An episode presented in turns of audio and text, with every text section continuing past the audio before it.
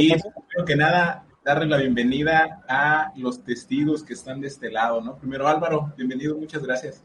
Hola, muy buenas noches a todos, compañeros, como todos los que nos están viendo. Eh, como, como, como, dices, es, era necesario, ¿no? Esta, este tipo de celebración para este proyecto que se ha dado por un año, entonces, pues vamos a, a comenzar, ¿no? A ver. Uli, bienvenido, amigo. ¿Qué onda? ¿Se me escucha bien? Sí, hay un poquito. Claro.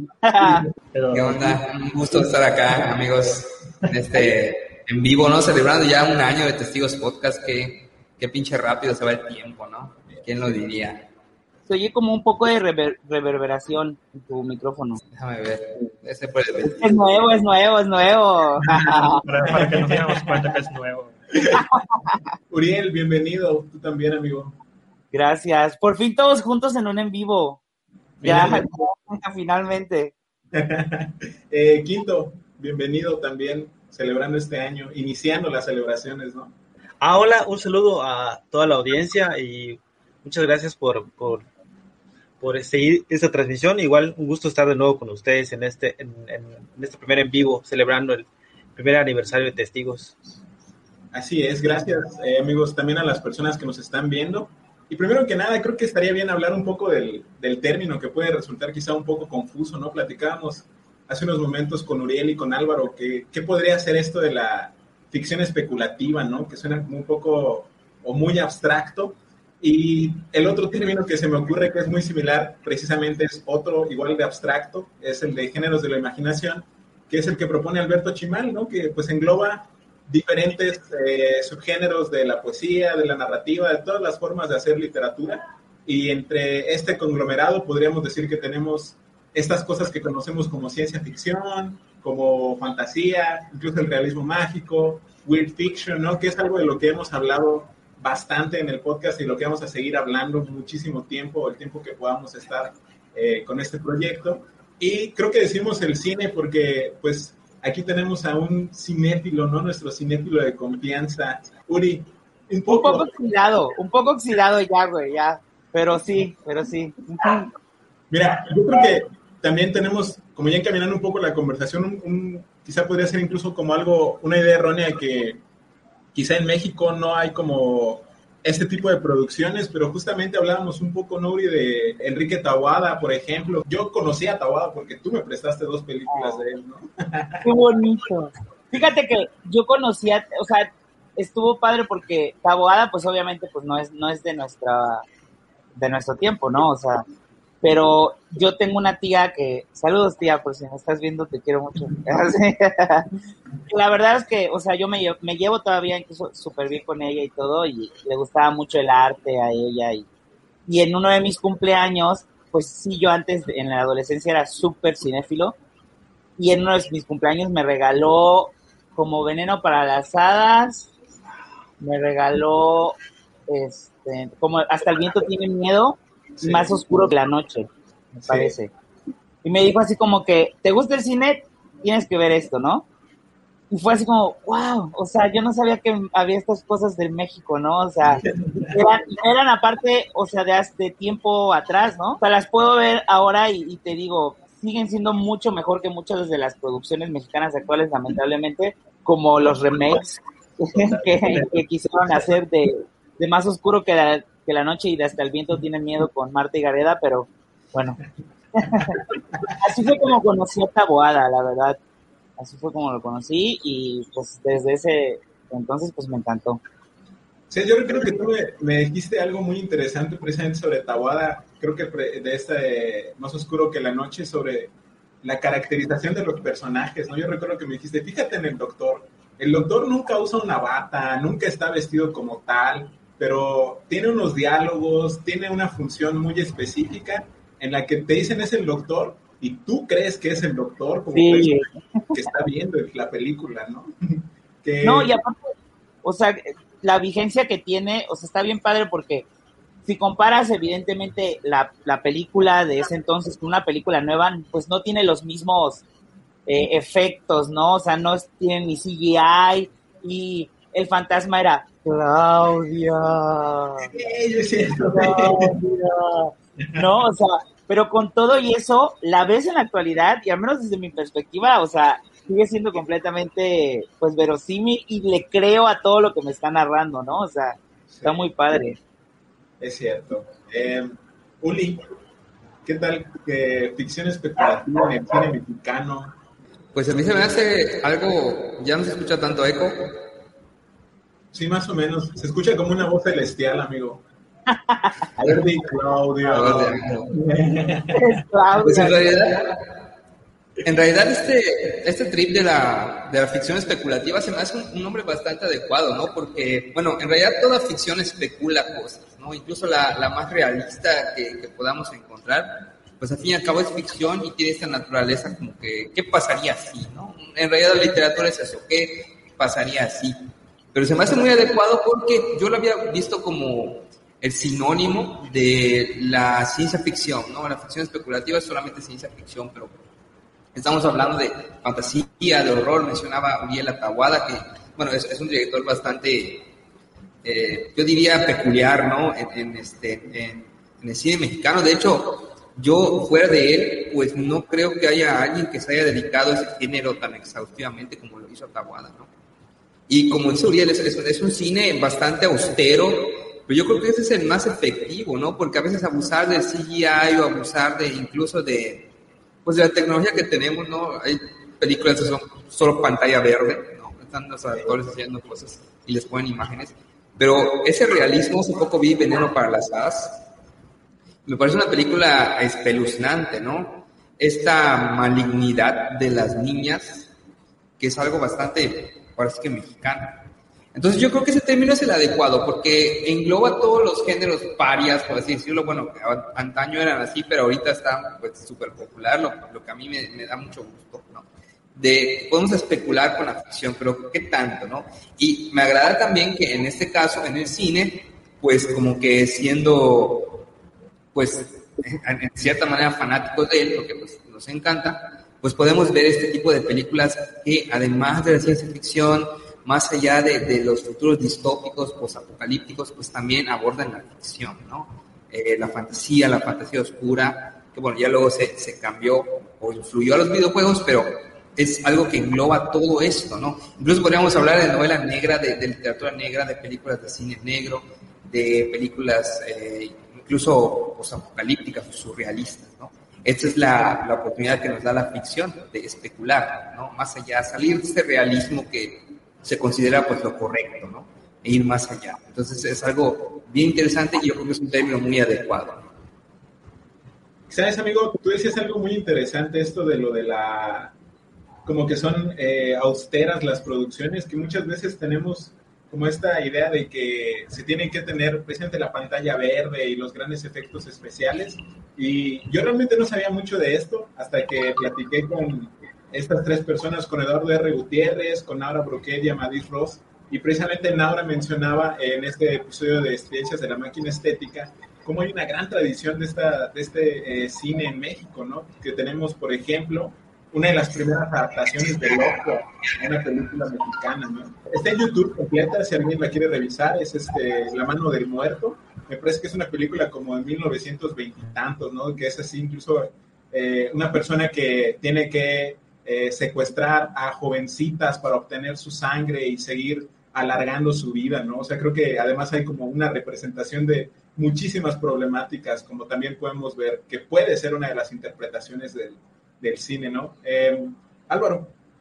Bueno, como, como dices, ¿no? Yo, yo, yo creo que muchas veces interpretamos o pensamos que por eh, no ser películas actuales, por no tener tantos efectos, por no eh, pues como que deslumbrarnos desde cierto punto con estas cosas que estamos súper acostumbrados a, a, a, a, muchas películas pues taquilleras, ¿no? Al final de cuentas, pues despreciamos de cierta manera todas estas otras partes, ya sean mexicanas, ya sea eh, estadounidenses, no sé, hay muchas películas japonesas que son muy buenas, este, y que pues al final yo, yo, yo, yo creo que sí, que sí tienen un gran mérito eh, verlas, o sea, verlas y, interpretarlas y pues yo me imagino que muchísimas de ellas eh, habrán estado como que basadas en cuentos, en libros, como muchos de lo que vamos a, a platicar hoy, porque precisamente de eso se trata la, la, la, ficción, ¿no? Generalmente se construye o como se tarda un poco, ¿no? En, en, pensar todo esto. Y pues para, para, mí yo opino que sí, siempre va a ser como un poco más fácil irlo desarrollando en papel, obviamente, y luego ya se puede adaptar a una, a, una producción audiovisual, ¿no? Entonces, para mí eso es, sería eso. Y creo que además, o sea, dices algo como de plasmarlo en papel, creo que incluso dentro del proceso de producción está además de la escritura del guion, ver en bocetos cómo van a quedar las diferentes locaciones, ¿no? Como las diferentes capas interpretativas de, del mismo texto, a final de cuentas, no sea un guion original, sea una interpretación libro, cualquier cosa, pues tenemos estas cosas, ¿no? Quinto, ¿qué nos puedes decir un poco sobre esto? Eh, pues la verdad no, no, había, no había escuchado de, ese director, pero sí había, eh, hace rato mencionaron de eh, Veneno para Hadas, una película que sí está, yo recuerdo que lo vi muy morro, parecía insomnio, algo así, y lo pasaban en un canal, no sé si todavía así, eh, cine latino o algo así en el cable, y ahí lo vi y me pareció una película buenísima, es mexicana, y que no. Uno está acostumbrado a ver churros generalmente. Nuevo orden, ¿no? ajá, de cine mexicano, y te topas con esas eh, producciones que tienen eh, historia, que tienen eh, una buena actuación, pero sobre todo una, una buena historia armada, ¿no? Y, y, realmente esas películas, como, como dices, son con tema de fantasía, pero no necesita un gran presupuesto para hacer efectos especiales, simplemente todo está basado en la narrativa de, de, de esta... Este, de esta película, ¿no? Y, precisamente lo de la ficción especulativa, pues eh, aquí, en aquí en México sí, sí hay tradición, ¿no? O sea, pero eh, reciente, digamos, pero pues sí hay, muy diferente también a la que se, hace en, las, en el anglosajón o algo así, ¿no? Aquí se podría decir que, que la ficción especulativa, incluyendo ciencia ficción, fantasía y todo eso, es como más, más humana el, el, el pedo, ¿no? El rollo. Y ¿Y eso? Oye, pues el cyberpunk será latinoamericano o no será, ¿no? Sí, ese, ese, es uno de nuestras, de nuestras frases más, este, que, más definen nuestro carácter, ¿no? Eh, eh, fíjate que estaba viendo precisamente una revisión sobre juegos Cyberpunk 2077 y bueno, se, se, le, bueno, saliendo un poquito del tema, ¿no? Pero retomando el punto del Cyberpunk, es un juego que está construido y a mí se me, se me, llama mucho la atención porque está hecho por un, por un, estudio del desarrollador polaco, ¿no? No es como que hegemónico, es CD Projekt Red, los creadores de The Witcher, que también es ficción especulativa, pero no es algo canónico, digamos, ¿no? No está tan occidentalizado y eso fue lo que hizo a The Witcher tan buen juego pero desafortunadamente pues cayeron en las prácticas eh, sucias, ¿no? Hegemónicas de los desarrolladores de videojuegos. Entonces lo que dice Quinto es interesante, ¿no? Porque cada cultura tiene su propia ficción especulativa. Recordemos que la oralidad servía como una manera de preparar a la gente para ciertas cosas que se le presentaran, ¿no? De ahí la importancia de los mitos y los mitos urbanos y los posibles castigos que habían si infringías una norma, ¿no? Entonces es interesante cómo retomando el cine de Tawada, toma precisamente una tradición oral que es la, de la bruja, ¿no? que representa tantas cosas en nuestro imaginario, que es mujer, que, es una niña, ¿no? que, tiene cierta malicia y todo, y se le resignifica por medio este juego como de, precisamente como de fairy tale, ¿no? como de juego de hadas en los que la, inocencia se tergiversa. ¿no? Quienes no hayan visto esa película, de verdad se los recomiendo muchísimo, es, es, es maravillosa pero no, como mencionaban los compañeros, no es un horror convencional, ¿no? Que cada cinco minutos va a haber un screamer, que a veces nos malacostumbramos a eso, ¿no? Si no grita algo y si no aparece algo de la nada cada cinco segundos, pues no da miedo, ¿no? Qué película tan aburrida. Pero son propuestas estéticas distintas y yo creo que son muy valiosas por, por lo que representan, ¿no? En, tanto estéticamente como, bueno, eh, estamos hablando de un cine de horror nacional que, desgraciadamente, hasta ahorita no se ha desarrollado como debería, ¿no? Si lo comparamos con otros lugares. O sea, sí se, pero sí se empieza a retomar, porque recuerdo, por ejemplo, las películas de Isaac Esban, no sé si las han visto, la de los parecidos y el incidente. No, la verdad no. No lo he visto, de hecho, de hecho qué bueno que me lo mencionas porque, bueno, igual rectifico, a lo mejor no lo conocemos, ¿no? No es que no se haga, pero no se difunde. Y igual, bueno, ya discutiríamos en cosas como qué espacios y quién da esos espacios para ver esas películas, ¿no? Porque bueno, no vas a comparar el taquillazo de una película de Derbez o de Omar Chaparro con una de un director emergente que es de terror para variar, ¿no? Y para variar de terror mala porque no tiene sustos.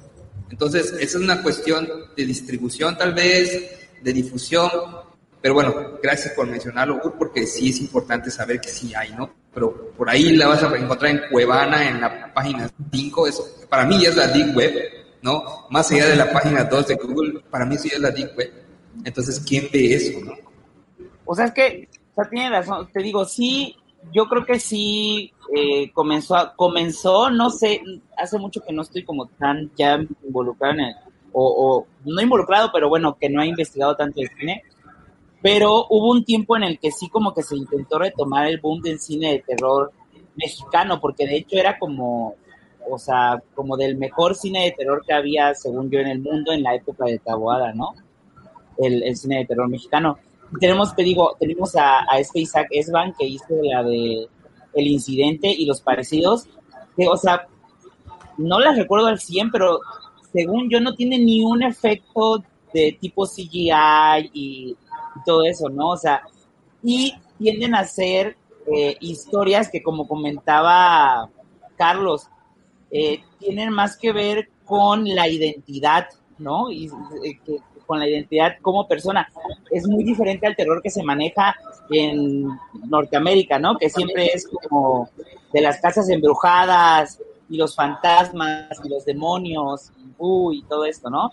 O sea, estas películas tienen que ver pues un poco más con, con la psicología, yo siento. Igual la película, no sé si la han visto, la de 1974. Esa fue la primera película de terror de Víctor Dreyde y fue filmada en, la verdad no recuerdo el nombre, pero en el, tipo de películas que se filmaban así en film, en, literal en el film, no, no fue digital, y se supone que la filmó y la filmó sin saber cómo iba quedando porque no se podía ver.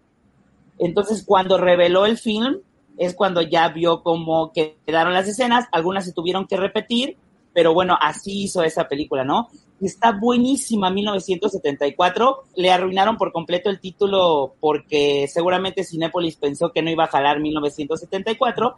Entonces la pueden encontrar como La posesión de Altair. Que arruina por completo, arruina por completo, por completo a la, a la película porque pues desde ahí ya te está diciendo que te puedes encontrar, ¿no? Entonces, con 1974, que yo la vi así en un festival de cine, Independiente antes de que la sacaran como la posesión de Altair.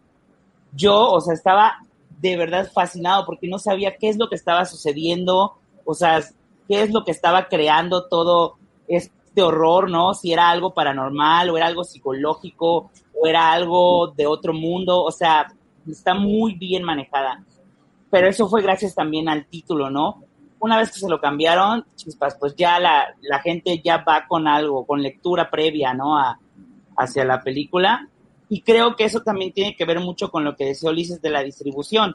O sea, no confiamos en nuestro talento, no confiamos en el talento mexicano y en, y en su visión. Porque si la visión del director fue nombrarla 1974, ¿para qué le pones otro título para sacarla al público en Cinepolis? ¿No? O sea, desde mi perspectiva, de verdad que eso arruinó bastante la experiencia del lector pero bueno, de todas maneras, véanla y olviden que se llama, como lo dije, se llama 1974.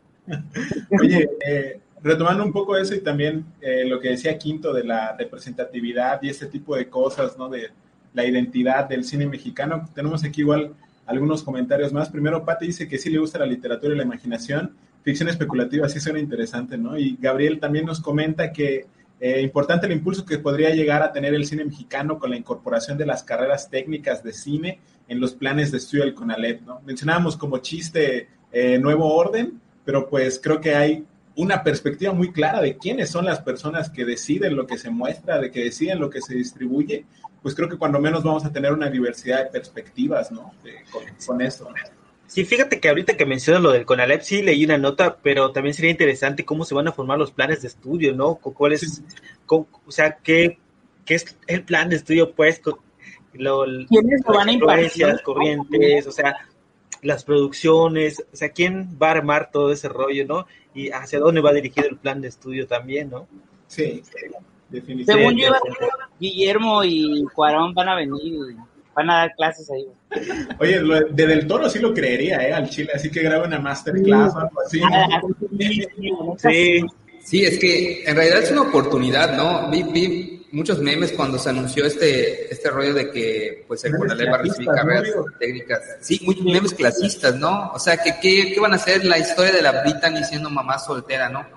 Bueno, para empezar, desde ahí estamos mal, ¿no? Como, como sociedad por, por encasillar a, a, cierto, cierta población, ¿no? Específicamente a la Conalep como, pues, como personas sin futuro, ¿no? Eso ya es un cliché, para empezar, ya no da risa, ¿no? O sea, nunca dio risa, pero utilizarlo en el 2021 como que, güey, ya, supéralo, ¿no? Pero como mencionan, ¿quién va a estar a cargo de eso, no?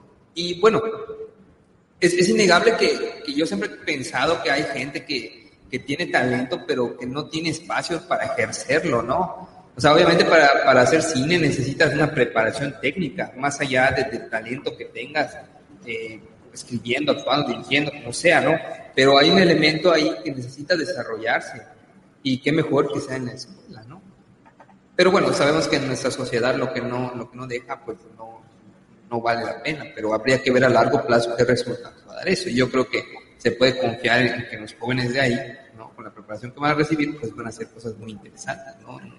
No sé, va a tomar tiempo, por supuesto, apenas se está planteando la, iniciativa, ni siquiera sé cuándo voy a empezar la primera generación, pero ojalá cuando yo estudié la prepa, ¿no? estuve como en tres prepas, ya no me acuerdo, ojalá en una de ellas hubiera tenido la oportunidad de prepararme, aunque sea técnicamente para el cine, ¿no? No había lugar para el arte, y si no lo había en ese momento, qué bueno que ya lo está viendo ahora. Sobre todo en escuelas como esta, ¿no? Que donde básicamente lo que estás haciendo es producir eh, obreros y obreras calificadas y nada más que eso. Exactamente muy, muy importante. La que dice Quinto igual es muy, muy interesante y puede ser muy escabroso esto de cómo se van a armar los planes de estudio, quiénes van a impartir estas clases. O sea, es una muy buena propuesta y hay que ver, como dice Zuli, ¿no? en qué va a quedar. Este, amigos, también tenemos un comentario de Daniela Pacheco que dice que Shooter es muy bueno, muy, muy bueno para el terror. Muchas gracias por la recomendación. Saludos, Dani. Dani, Gabriel, Patti. Y bueno, Uri, ¿Qué nos puedes decir ahora sobre Lars von Trier, no? Von Trier, claro, no podría ser otro. Toda mi, la universidad. Fui muy groupie de él, ya no, ya no soy groupie de él actualmente. No sé si alguno de ustedes todavía siga siendo groupie de Von Trier, yo ya no. Pero, pero en su momento son ustedes testigos de lo traumado que estaba con Von Trier. Cada que venían a la casa les ponía películas de él o se las prestaba. Este, Ulises creo que todavía tiene mi Dancing in the Dark, no estoy seguro. Fíjate, esa creo que precisamente hablando de una de esas de las de Bontrier que vi en tu casa, recuerdo haberla visto ahí. Creo que así por iniciativa propia, nunca lo hubiera visto. Los idiots, les idiots, no sé si en francés también se dice, esa me, ah, me, dejó, me perturbó muchísimo por el, el tema. Es, son esos directores que te golpean, ¿no? Así.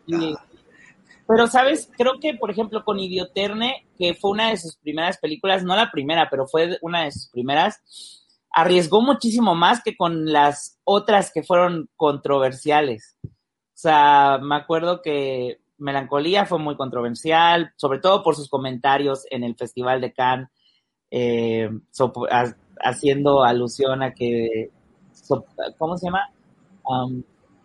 apoyaba ideales de Hitler y está bien loco ese güey. Y bueno, pero bueno. Que no fue un único controversial, ¿no, eh, Uri? También, por ejemplo, la relación con, con Bjork. Con todas sus actrices, con todas, todas, todas, todas. O sea, por ejemplo, igual Nicole Kidman juró jamás volver a trabajar con él. No, y no, hasta la fecha al menos no ha vuelto a trabajar con él. Yo conocí a Von Trier por Bjork más bien, porque yo en, la, en mi adolescencia me y hasta la actualidad sigo siendo groupie de Bjork, ahí sí. Y, eh, pues escuchaba su música y de repente me encontré con que había hecho una película y dije, wow, Bjork actuando, ¿qué habrá hecho, no? Y sí es esencialmente Bjork esa película, ¿no? Pero, pero sí, o sea, terminó súper peleado con Bontrier. No había dicho por qué hasta hace unos años eh, que comenzó lo del movimiento Me Too. Eh, Bjork igual se unió y dijo, ¿sabes qué? O sea, ya esto fue lo que pasó y pues resultó que Bontrier le hizo comentarios machistas, comentarios sexuales inadecuados, etcétera, ¿no? Eh, a ella y, y, al parecer a varias de sus actrices. Hasta donde yo sé, solamente Bjork se ha pronunciado, pero las demás actrices que han trabajado con él ya no han vuelto a trabajar más que Charlotte Gainsbourg, que ella es como la única que ha sido constante en la cinematografía de Bontrier. Ahora, en cuanto a la ficción especulativa, pues es que, sí, no, o sea, o sea, primero que nada, vamos a hablar solo de la ficción, ¿no? O sea, es, es un enfant terrible, ¿no? O sea, no sé cómo, cómo, cómo se dice el niño terrible, no, en francés no, ni me acuerdo cómo se les dice. O sea, primero quiere hacer un dogma, que creo que le llama dogma noventa y tantos, noventa y cinco, y ese dogma propone hacer un cine súper purista, un cine que se aleje de la, eh, pues yo creo lo más que se pueda de, la ficción, por decirlo así, y sobre todo de la ficción especulativa. Pone unas reglas así como súper estrictas de que no se puede usar música de fondo, no, no puede haber heridas porque todo tiene que ser real. Eh, o sea, como hacer el, el, cine más purista, ¿no? Jala a muchos otros directores que se unen a su dogma y la primera película que saca Bontrier después de ese dogma rompe con todas esas reglas. Como un purista, ¿no? Entonces, o sea, está muy gracioso. Y pues justamente la primera película que según yo recuerdo, espero no estar mal, sino que me corrijan ahí nuestros queridos oyentes, fue la de Breaking the Waves. Y está muy padre, ¿no? Porque va de, hablando precisamente de la ficción especulativa, el cine de Von Trier creo que desde un inicio en que te lo topes, no lo considerarías ficción especulativa, porque cuando escuchamos ese nombre, o al menos cuando yo lo escucho, lo tiendo a relacionar más con ciencia ficción, eh, fantasía, terror, eh, no sé, como ah, cosas más, un poco más allegadas hacia, hacia esos rumbos, ¿no? Y Bontrier creo que se asemeja más como al surrealismo, pero creo que también el surrealismo forma parte de la, de la ficción especulativa. O no sé qué piensan ustedes. Yo creo que definitivamente sí. O sea, es explorar, como lo que decía Luli, ¿no? De la, la, especulación sobre esta y otras realidades. Y creo que es seguir haciéndolo, ¿no, güey? Que decían acertadamente antes que, pues, cualquier cosa, cualquier género, incluso el más realista, incluso la ficción histórica, es una especulación, ¿no? Tiene que haber momentos de especulación. Eh, porque si no, incluso, bueno, además de acá, ¿no? Si hay algún historiador, probablemente no piense que, que no, pero también ahí en, en, ese trabajo académico en algún punto hay que especular, incluso si es por la intuición y luego comprobar esos documentos, en cierta forma se hace, ¿no? Y muy variado, como tú decías. Opinando sobre el, el Bontrieco, que eh, en lo que es melancolía ya como que se puede encasillar ya en un género, ¿no? Como ficción especulativa o algo así porque pues ya está eh, proyectando o imaginando un futuro, ¿no? Que es pues, la colisión, ¿no? De, del fin del mundo, pues, ¿no? Obviamente visto desde eh, una cosa muy, muy reduccionista como puede ser una historia muy personal, ¿no? Pero pues sí, sea, por ahí va. Y, es, es, lo que te comentaba, ¿no? Que quizá desde un primer, desde una primera vista quizá dices no es, no es ficción especulativa, pero pues sí lo es. O sea, desde mi punto de vista sí es. La mayoría de las películas que ha hecho Bontrier son, son eso, son ficción especulativa. Tirando, te digo, hacia el surrealismo, pero yo creo que el surrealismo es parte de la ficción especulativa. Y hablando específicamente de melancolía, pues ahí incluye quizá algunos elementos más típicos de la ficción, ciencia ficción, ¿no? Como comentaba Carlos, el choque del planeta, el astrónomo, pero eh, al final no gira alrededor de esto, ¿no? Eso no es lo importante de la película. lo importante de la película no es el Armageddon que se aproxima, es cómo recibe la, la persona principal ese Armageddon, ¿no? Y que al menos la lectura que yo le doy a Melancolía, yo pienso que Kristen Dunst, que es la, la, actriz principal de esa película, más que deprimida, porque sí estuvo deprimida como en una parte, al final lo, lo acepta, es como embrace it, ya sabes, o sea, y ella fue la única que aceptó tranquilamente el fin del mundo, ¿no? Como, como parte de eh, el ciclo de su existencia o, o, o algo por el estilo. Entonces a mí me gusta bastante eso porque siento que se sale un poco de los temas comunes o de lo que esperamos comúnmente dentro de la ficción especulativa. Yo no me había dado cuenta de eso hasta ahorita que lo mencionas, lo de cómo el surrealismo puede ser una ficción especulativa y no incluso un poco más allá, porque a mí la neta creo que sí me prende un poco este tema de las vanguardias literarias. Creo que la mayoría de esas fueron, ¿no? O sea, tenemos, por ejemplo, en México la vanguardia estridentista que especulaba con Estridentópolis, descentralizando México en 1920 para mover Estridentópolis a Jalapa, ¿no? Y eso es como, en cierta forma, guarda relación con el surrealismo del que tú hablas. ¿no? No sé si tú quieres decirnos algo. Sí, y nada más agregar eso, ¿no? Que, que como tú mencionabas, incluso la novela histórica especula, ¿no? Y habría que, digamos, ahondar más en los términos, lo que no vamos a hacer aquí, pero me, es importante nombrarlo, ¿no? Nombrar aquello que, lo que se nombra existe, ¿no? Por supuesto. Y, y, y bueno, nos ayudan esos términos precisamente a tener un, un, digamos, un entendimiento mayor del fenómeno, en este caso, de, pues, de la ficción en el cine, hablando del cine específicamente, porque hasta nuestra memoria es ficción, ¿no? Yo no me acuerdo de todas las cosas que hice ayer, me acuerdo de algunas, y tengo que llenar esos espacios con qué? Con mis especulaciones, ¿no? podría Cormac McCarthy las especulaciones de reptil en sus ojos, ¿no? Y bueno, ayer me desperté a tal hora y hice tal de ver, pero de tal hora a tal hora hay un hueco en mi memoria, ¿no? Un memory hole que no sé qué hice. Entonces, si me preguntan, pues yo creo que estoy en mi casa, ¿no? Creo que estoy en mi casa viendo la tele, o creo que salí a comprar algo, no lo sé, pero incluso nuestra memoria, el pasado, se compone de especulación. Y como se puede especular el pasado, pues también se puede hacer con el futuro y prácticamente con cualquier cosa que se nos antoje especular. Oye, Uli, y este, aquí el Uriah que te dijo que a lo mejor tú tenías esa copia de la película esta de Bontrier, ¿ya la viste? eh, creo que tengo la de Dancing in the Dark. Debe estar en casa de mi mamá, pero ahí está, está ahí resguardada. Güey, como 10 años después, ¿no? Ahí te la devuelvo, ahí te la devuelvo. Ya ni siquiera existen los reproductores de DVD, ¿no? Creo. Las tengo como recuerdo de mi adolescencia pontreriana. Sabes, hablando de lo que es que lo que hizo Ulises está bien interesante porque yo leí una vez un, un artículo de la BBC sobre los recuerdos falsos. De hecho, creo que ya te había comentado, ¿te acuerdas, Coyo? Hace tiempo en la, en la universidad.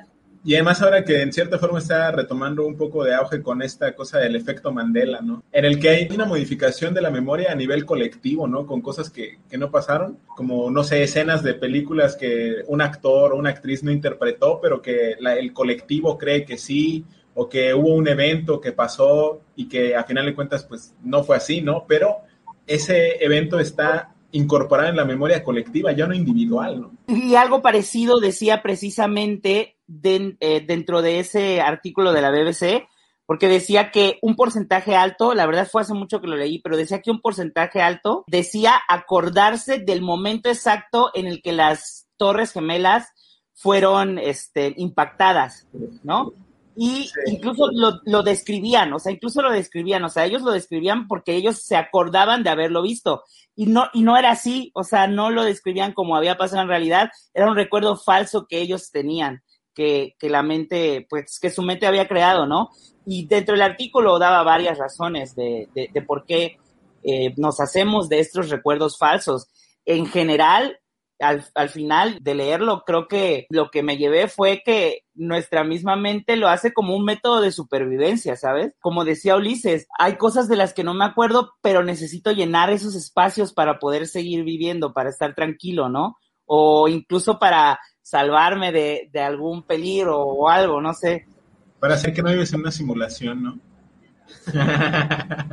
Oye, amigo, eh, una recomendación rápida, precisamente sobre esto. Lo que me desató fue el, recuerdo de las Torres Gemelas. En Netflix, un documental que se llama en pocas palabras, la mente, que hace una página de periodismo explicativo que se llama Vox. Si tienen alguna oportunidad de checar y si tienen la posibilidad de leer en inglés, vox.com, V-O-X. Eh, y está este documental que precisamente aborda esta memoria colectiva del que está muy cerca, ¿no? El, el 20 aniversario del 9-11 y cómo muchos de esos recuerdos, pues a final de cuentas habían sido fabricados, pero las personas se sentían seguras con eso, ¿no?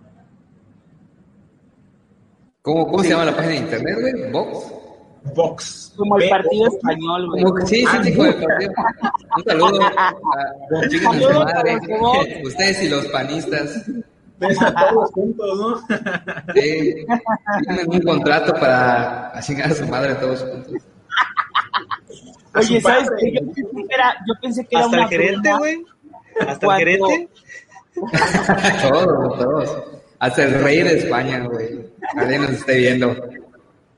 Yo pensé que era una broma cuando salió en el Facebook que la conquista no fue una una guerra, no sé qué. Yo pensé que era un meme o algo. Cuando vi que era real de una página, decir que no, no inventes. Era el perfil de Vox, el tweet de, Sí. el Twitter de Vox, güey. Sí, precisamente. Que ve, ese es- ellos tienen, tienen su propia realidad en la que especulan. propia ficción, de- Sí, sí, güey. Se hace venir que vinieron a salvar aquí la vera, güey. Está chida esa ficción, ¿no? Está buena su viruela. Gracias. Está padrísimo, ¿no? Y, y cómo, cómo esas, esas eh, bueno, a- desgraciadamente estamos viviendo como que situaciones, digamos, que pertenecerían a la ficción especulativa en el cine, ¿no? Como esas sociedades que controlan a su población, o esta, o estos grupos privilegiados que dominan a los demás, y creo que, y- y con eso podemos enlazar como que lo que van a comentar ustedes, ¿no? Eh, eh, de estas películas que eligieron amigos, ¿no? Esa de Rollerball, eh, por ahí me escuché que iban a hablar. Yo honestamente no la he visto, o si la vi no me acuerdo, por lo, que entendí que estaban comentando, pues es, un- es una película bien chida y bien interesante, ¿no? Ah, la bestia, amigo. Es muy interesante, creo ya a diferentes niveles.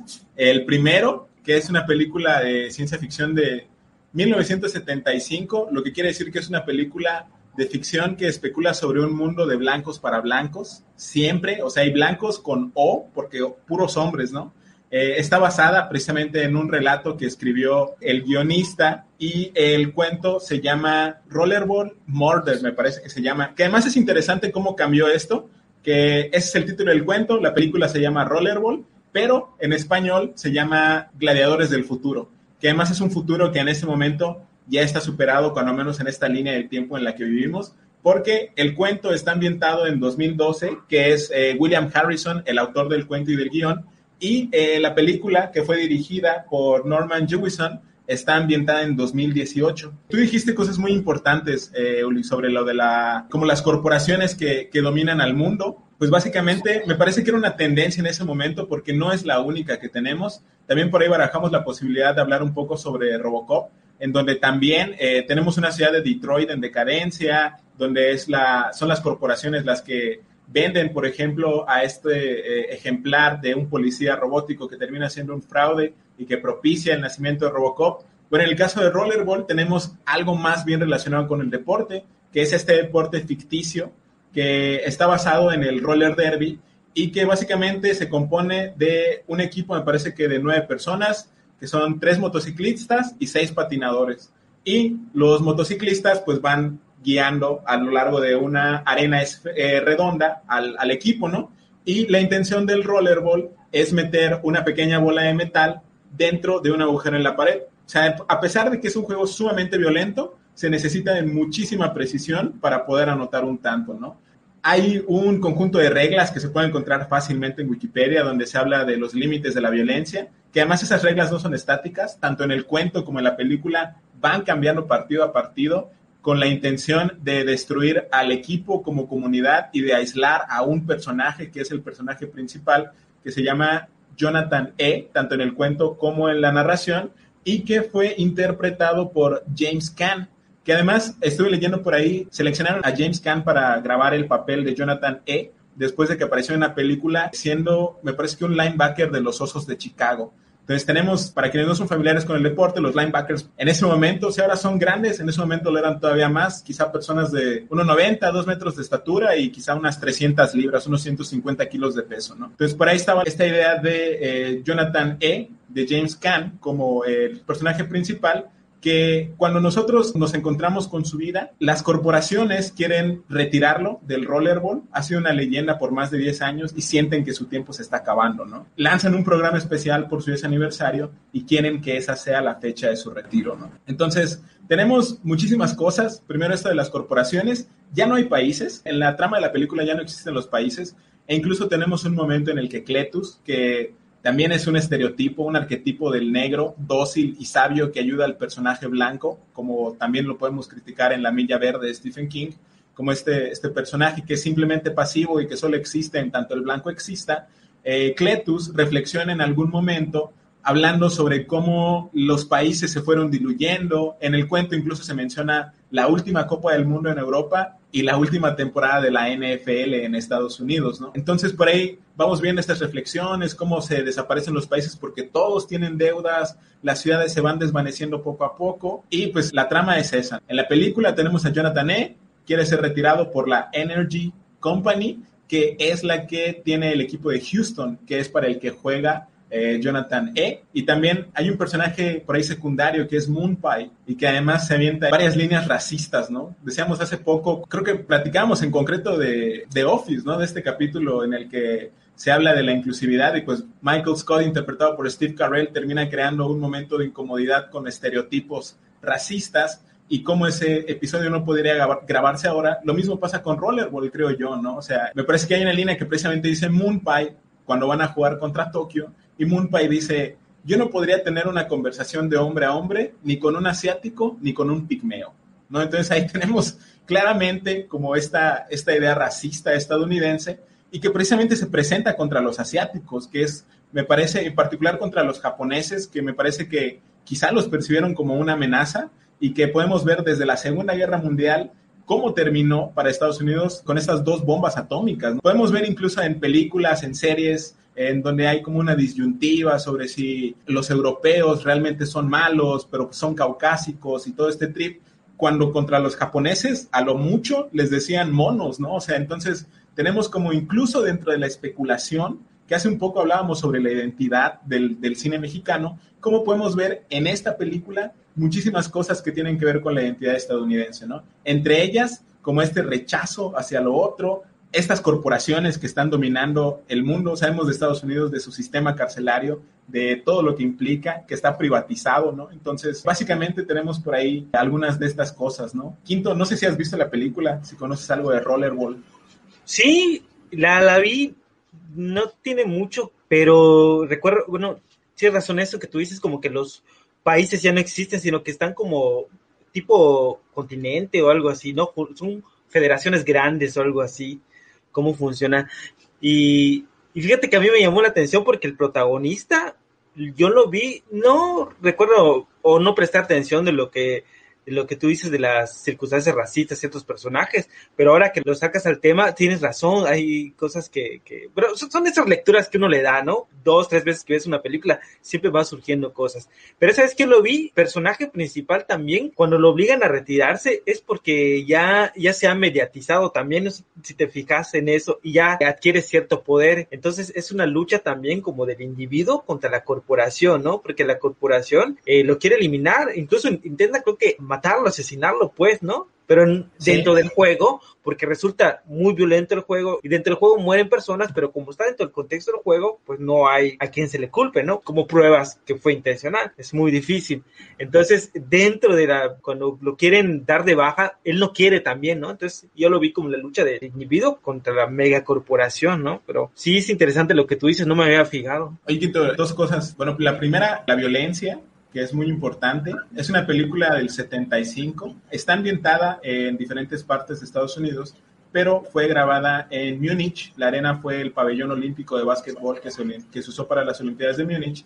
Y eh, la violencia, se supone que la película era una película eh, pacifista, ¿no? Precisamente por eh, ver cómo los efectos de la violencia es controlada. Tenemos a este teórico Norbert Elias que menciona que una sociedad que está muy controlada, por lo regular tiene deportes muy violentos, ¿no? Y que el control de la sociedad era proporcional a la violencia de sus deportes, ¿no? Y creo que tenemos en Estados Unidos los deportes más violentos como la UFC, como la NFL, que precisamente creo yo porque son populares, son violentos, ¿no? Y esto de las muertes que tú mencionas, Quinto, tienen que ver con los cambios de reglas. O sea, primero se jugaba con cambios y con tiempo, luego se eliminó el tiempo, luego se eliminaron los cambios. O sea, cosas así precisamente para empujar a Jonathan E para que estuviera completamente solo contra la corporación. Eh, Álvaro. Bueno, pues ahí mencionas cosas interesantes que yo creo que podemos interpretar como que ya están pasando, ¿no? O sea, esa especulación de cierto modo ya se volvió una realidad. Eh, lo que mencionabas de Norbert Elías, que pues, en la carrera de historia se da a leer como base esto, ¿no? Porque sirve precisamente como una forma de control o de interpretar o de expresar, mejor dicho, la, ciertos parámetros de una sociedad. Entonces, el caso más concreto, como tú dijiste, ¿no? La NFL ha ido cambiando sus reglas, como precisamente pasa en la película. En el caso más concreto de la película lo hacen precisamente para quizá querer retirar a la fuerza a este personaje, a este sujeto. Jonathan. Como, como a, cierto punto como si estuviera programado, ¿no? O sea, su, tiempo de vida en el juego, ¿no? Como yo creo que sucede en, en, algunas, eh, pues en, demasiadas películas de ciencia ficción, ¿no? O sea, Oye, sí, pero... no, no, no, o sea, viene a, lo que tú dices, Álvaro, sucede en la ciencia ficción y en la realidad, ¿no? O sea, yo, no, yo no soy muy fan del deporte como podrán ver. pero, pero, o sea, pero, o sea, sí sé que, por ejemplo, luego dicen que tipo los jugadores de fútbol hasta tal edad y ya después como si fueran desechables, ¿no? Las bailarinas de ballet, por ejemplo. Ballet es un deporte, gente, ballet es un deporte. o sea, también, ¿no? Llegan a una edad en la que dicen, no, ya, ya no. Entonces, está, está, está cabrón es la, eh, como el control que se tiene, o sea, como ese, podría ser como un acuerdo tácito, pero igual hablamos por acá sobre los, este, el control que se ejerce sobre los, en este momento, o sea, ya realmente, como los grandes capitales controlan a los jugadores, ¿no? O sea, desde los contratos de exclusividad, precisamente le platicaba a Álvaro que cuando, en un ejemplo cercano relativo al deporte, eh, hace, me parece que el año pasado compraron a los Tigres de Quintana Roo por un consorcio liderado por el Toro Valenzuela, y en la presentación el Toro Valenzuela no pudo usar el jersey de los Tigres porque tiene contrato de exclusividad con los Dodgers de Los Ángeles. Entonces, en público, el único jersey que él puede llevar es el de los Dodgers, de ningún otro equipo, ¿no? O sea, y eso a final de cuentas es una forma de control, ¿no? Al, individuo, no solamente al jugador, ¿no? O sea, no, no, puedes ir por la vida así nada más o no, por televisión o con otro, ¿no? Sí. Son, son, esos acuerdos o este en contratos que pues hace cuando que, ya no está, o sea, que no juega con los Dodgers, ¿no? Y todavía, no sé si todavía tiene validez ese contrato, ¿no? Pues cuántos años firmó ahí, ¿no? Sí, debe ser un embajador en México ese güey o algo así, ¿no? Oli, no sé si quieres decirnos algo sobre Rollerball, el deporte en la ficción especulativa, algo relacionado al tema, las corporaciones. Pues la verdad no he visto la película, ¿no? Pero, pero como menciona Uriel, este rollo de, de que los deportistas de élite tienen una vigencia, ¿no? Después de ese ya, pues ya no, ya no chambean, ya no jalan. Y bueno, a mí se me viene a la mente, estos jugadores son muy famosos por los memes que le hacen. Honestamente tampoco soy muy seguidor de los deportes, pero sí ubico a Cristiano Ronaldo y a Messi, ¿no? Y esa eterna rivalidad que se les ha construido por ver quién es el mejor y que están en el apogeo de su fama. De hecho, yo creo que ya empezó su declive, ¿no? A salirse de estas grandes, de estos grandes equipos que los acogieron durante años y que eran como que las máximas, la máxima expresión del deporte, ¿no? Del atleta en el mundo. Eh, yo creo que la popularidad de, de, estos jugadores no se compara por más populares que sean con jugadores de la NFL o de la NBA o de otras ligas deportivas, ¿no? Yo creo que es algo que está más masificado y sobre todo que, bueno, está centrado en Europa, ¿no? Y desde ahí como que se dictan esos pasos y todo el dinero que hay por medio de eso, ¿no? Las negociaciones trillonarias que se hacen por, por contratar por una temporada un jugador de ese tipo, ¿no? Entonces es algo totalmente distópico porque hay quien se queja, ¿no? Que cómo es que un futbolista gana más que un profesionista. Bueno, eh, esta es la sociedad que hemos construido, ¿no? Y más allá de quejarte por ese, por ese aspecto, cabría como que preguntarse qué está pasando, ¿no? Porque pues es el precio que se paga por, por el entretenimiento, ¿no? Que al fin y al cabo, pues para eso se utiliza el deporte, ¿no? Para generar dinero por medio de, de, pues, de patrocinadores y de publicidad y demás, que tenemos la mala costumbre de ver todo como un negocio, ¿no? Entonces es más interesante como una película como Rollerball, aparentemente tan exagerada, ¿no? Podría adquirir como que un tono realista. No sé si en el futuro se haga un juego en el que los, los jugadores literalmente se jueguen la vida, ¿no? Pero bueno, eso ya eh, estará por verse. De hecho, hace poco una joven peleadora, boxeadora mexicana murió en, una pelea que tuvo precisamente, ¿no? 18 años. Eh, pues en, en, medio de, una pelea de box, me imagino que no, pues que no mides, ¿no? Te puede pasar un poco la fuerza y pues pasan cosas como esta, ¿no? Y aquí cabría ver quién es el responsable o, quién es el responsable de que haya ocurrido algo como, lo que sucedió, ¿no? Porque según leí, esta chica había sido noqueada hace como tres meses, no sé si ya tenía una lesión, no sé si ya tenía un antecedente peligroso pues ahí hay alguien que omitió algo para que algo así ocurriera, ¿no? Entonces, este, pues el deporte está y esos son, creo que sus alcances más, más graves, ¿no? Por así decirlo. Pues eh, ahorita que, comentas el caso de la Chick Un, que lamentablemente falleció, pues sí hay, muchas opiniones sobre eso. Es un caso muy difícil porque algunos opinan, expertos dicen que fue por, podría ser por negligencia, porque como tú dices, eh, en las asociaciones, en las federaciones, cuando vienes de una pelea y, te noquean, automáticamente te tienes que, o sea, la federación te, se te baja, pues, ¿no? Tienes que seis meses para que te recuperes y creo que eh, ella no había tenido el, el, tiempo y sobre todo viene esto de manager, los preparadores, los que te conectan las peleas, de que no tienen una, como es una responsabilidad porque pues ves la gran diferencia de la preparación que tenía la otra peleadora con la que tiene ella, entonces no puedes mandarla, meterla al ring nada más, o sea, porque ni siquiera tenía la preparación y ni siquiera, bueno, no sé, algunas notas dicen que ni siquiera la preparación y tampoco el aguante para la pelea. A ver qué va a pasar porque es muy lamentable eso y tenía 18 años. Creo que ahí, como con la ficción especulativa, como por ejemplo en el caso de Rollerball, haciendo, ahí removiendo tantito es muy fácil encontrar a, las personas responsables de, de, estos hechos, ¿no? Ya como para ir moviéndonos un poco con el siguiente tema, finalmente eh, quisiera apuntar que tanto como en Rollerball, como mencionaba Ulises con estas transacciones multimillonarias deportivas, hay geopolítica implicada, ¿no? O sea, por ejemplo, tenemos en Rollerball, ya ni siquiera hay países, ya no hay nada de esto, son las corporaciones la clase corporativa, existe una cosa que se llama la clase corporativa y que creo que nosotros podemos simplemente cambiarle el nombre a multimillonarios y ahí sabríamos y podríamos identificar muy fácil tres o cuatro nombres como Jeff Bezos o Elon Musk, ¿no? Y los que no conocemos en el mundo árabe, que precisamente para allá iba finalmente el comentario, como en la transacción de Neymar al PSG, hubo involucrados más de 600 millones de euros, ¿no? ¿Y quién pagó esos 600 millones de euros? Sino jeques árabes que están buscando posicionar sus marcas petroleras a nivel mundial por medio del fútbol y por medio de, esta, de estos billetazos, ¿no? Entonces creo que tenemos también el turismo espacial, supuestamente el turismo va a ser para todas las personas, ¿no? Pero creo que estamos muy, muy lejos de, de eso y ya como moviéndonos un poco, Álvaro, también tenemos por ahí estas corporaciones que llegan hasta la luna, ¿no? Sí, precisamente de la película que yo les quiero comentar a todos los, los que nos ven. Se llama Moon, es del año 2009, dirigida por Duncan Jones, que por cierto es el hijo de David Bowie, por si no lo sabían.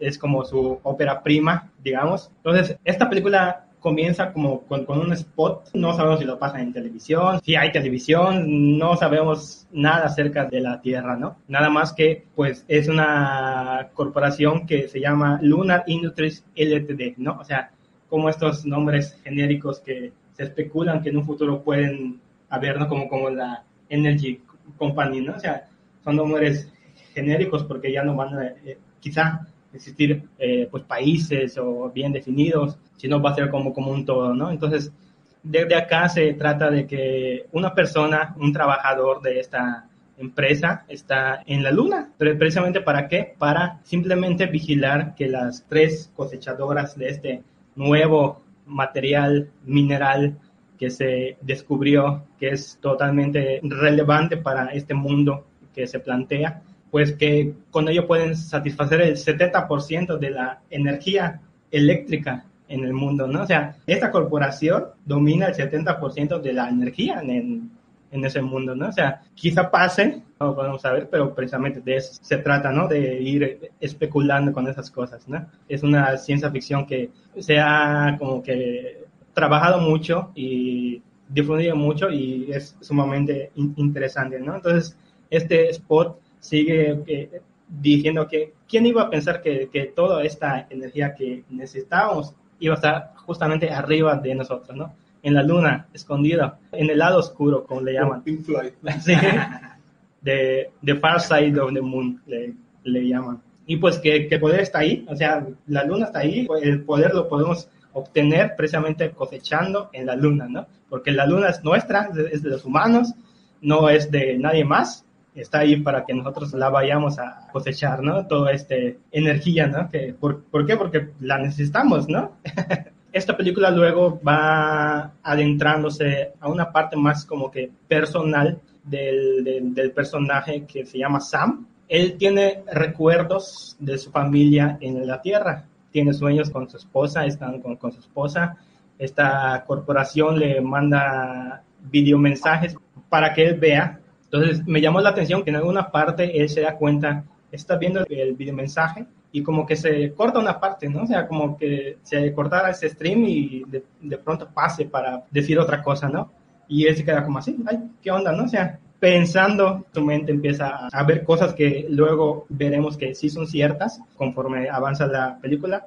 Y él ahí en esta base está acompañado de un robot que se llama Gertie, que por cierto, el que le da la voz es Kevin Spacey, eh, eh, siempre lo hace como de una forma muy neutral, hasta eso me imagino que es una forma de interpretar a, a, un personaje solamente con la voz, haciéndolo así tan pacíficamente, de forma neutral, y este robot solamente demuestra sus emociones con una pantallita, como una pantalla de un celular que te muestra un emoji, así es.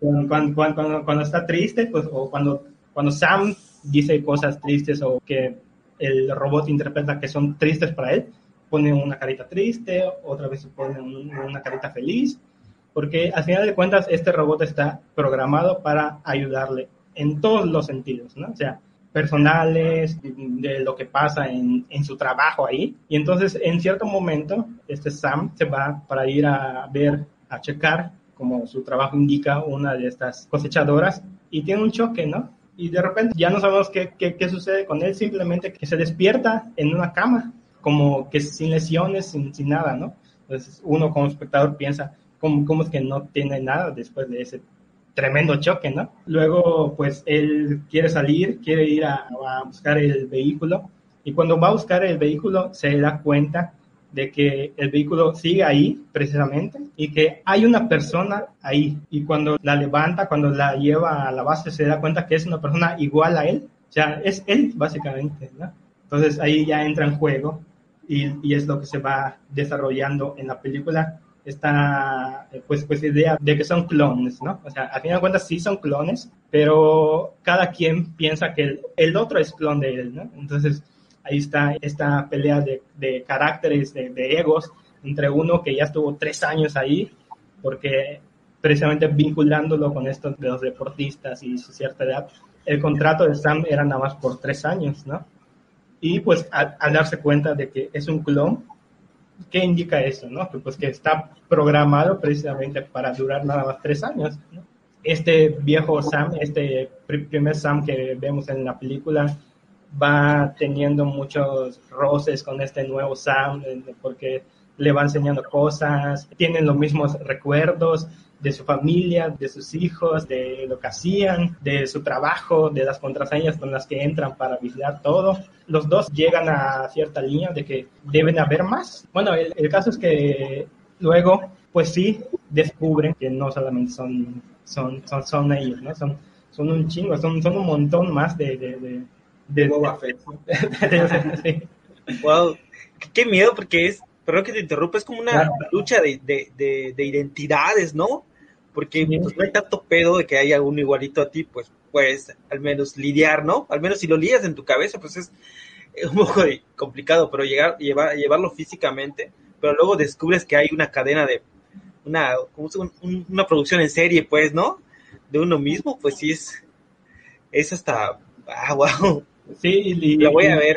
Y lo más interesante que, que, me que, a- que a mí como que me impactó es que mm, quizás no lo trabajan tanto o, o para mí lo pudieran haber hecho mejor, o sea, desarrollado más, es que pues los dos tienen los mismos recuerdos, o sea, los, los dos ba- básicamente saben lo mismo que, que, que la, que, el, que el otro. Entonces, ¿cómo, cómo tú ya te lo planteas? eh, platicarías o, pelearías o todo tipo de emociones con una per- persona que es totalmente igual a ti, ¿no? Entonces, eh, pues la película va desarrollando estos, estos eh, pues, pues vínculos entre e- ellos dos y al final de cuentas eh, deciden como que sacar a otro clon para que él se quede en el lugar de- del, del, del, choque y los dos se puedan ir a la Tierra. ¿no? O sea, ¿por qué? Porque, porque los, según sus recuerdos, ellos son de la Tierra, eh, ellos, ellos son humanos, ¿no? Y hay un, hay un momento ahí como mm, vinculando con otra película interstellar en ese momento en donde eh, que nos pega a muchos. Donde llora eh, McConaughey eh, recibiendo el mensaje de su hija, ¿no? Porque en qué momento este primer Sam se da cuenta de que es un clon, porque a pesar de que el otro se lo decía, somos clones, somos clones, ve todo lo que está pasando, estamos pr- programados para esto. El primer Sam no lo creía, estaba aferrado. ¿Por qué? Porque pues, había estado tres años ahí.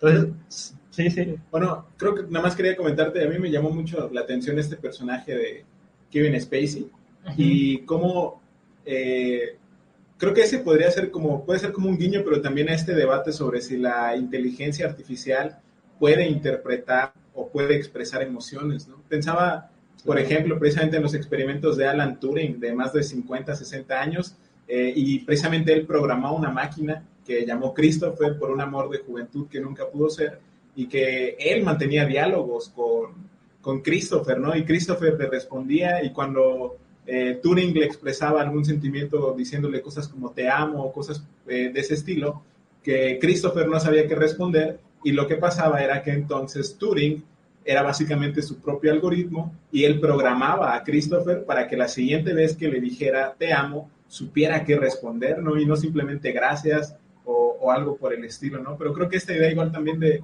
darte cuenta de que eres un clon. Historia tan triste. Sí. Y hablando un poco de eso, Euriel, que también es como parte, como una especie de spoiler, cuando puedan lean Buenas noches, Melancolía de Xia Jia, que es un cuento que habla un poco sobre, básicamente la mitad de la narración está construida con estos fragmentos de Turing y la otra mitad está construida con un mundo especulativo en donde la inteligencia artificial ofrece apoyo emocional como parte de terapia psicológica.